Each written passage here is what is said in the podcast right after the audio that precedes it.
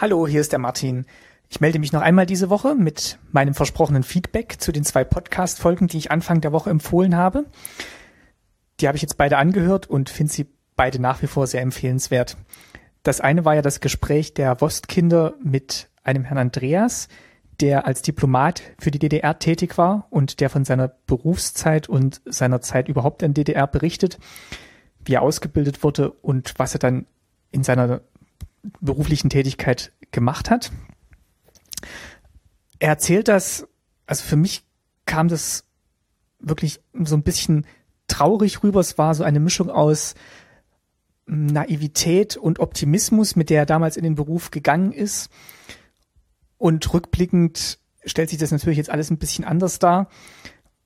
Er hat dann eine, ja, sehr unstete Erwerbsbiografie nach der Wende durchmachen müssen und ja, also er klingt in dem Gespräch, also kommt für mich da auf jeden Fall so eine Traurigkeit rüber. Andererseits fragt man sich dann natürlich auch, welche Vorstellungen er denn ursprünglich mit diesem Beruf verbunden hatte und dass es danach nach der Wende nicht so leicht werden würde, einen Beruf zu finden, hm, ergibt sich vielleicht auch so ein bisschen aus der Art des Berufes.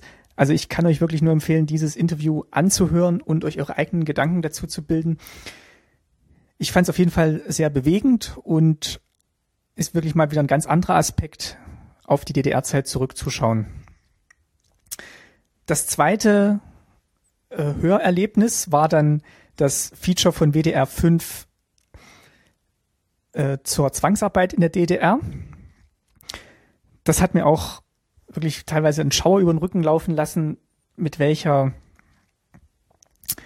ja doch äh, Unreflektiertheit da Westfirmen die, äh, die, die Arbeit von Zwangsarbeitern in der DDR gerade aus dem Frauengefängnis in Hoheneck in Anspruch genommen haben und wie schwer sie sich das heute noch tun oder ja versuchen zu tun und vielleicht auch unwillig sind, da Besserungen eintreten zu lassen, die Vergangenheit aufzuarbeiten.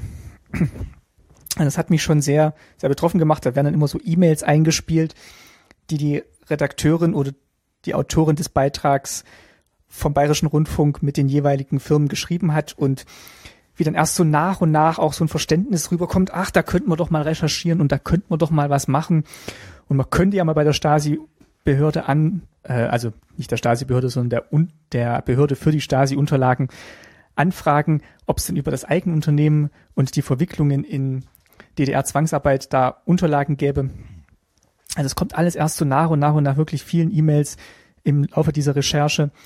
Und was auch erschreckend ist, es kommt ein, ich glaube, der war dann auch im Strafvollzug tätiger zu Wort und seine Frau, die eigentlich so eine totale Abwehrhaltung haben und sich überhaupt nicht mehr mit der Vergangenheit auseinandersetzen wollen und auch so ein bisschen der Meinung sind, dass das schon ähm, ja damals die Sachzwänge waren, aus denen auch sie oder beziehungsweise er dann seine Tätigkeit ausgeübt hat und dass die, die dort eingekerkert waren in Hoheneck, ja wussten, was auf sie zukommt, als sie Landesflucht begangen haben oder das versucht haben. Also es ist wirklich teilweise schlimm zuzuhören, aber auf jeden Fall sind es zwei sehr empfehlenswerte Podcasts, die das Schwarz-Weiß-Bild wieder ein bisschen grauer werden lassen und man wieder gezwungen wird, seine eigene Meinung sich zu bestimmten Themen zu bilden. Und ich kann sie euch beide wirklich nur ans Herz legen. Also, das war das Feedback am Ende der Woche. Nächste Woche hören wir uns wieder. Bis dahin, macht's gut, einen schönen Sonntagabend. Euer Martin.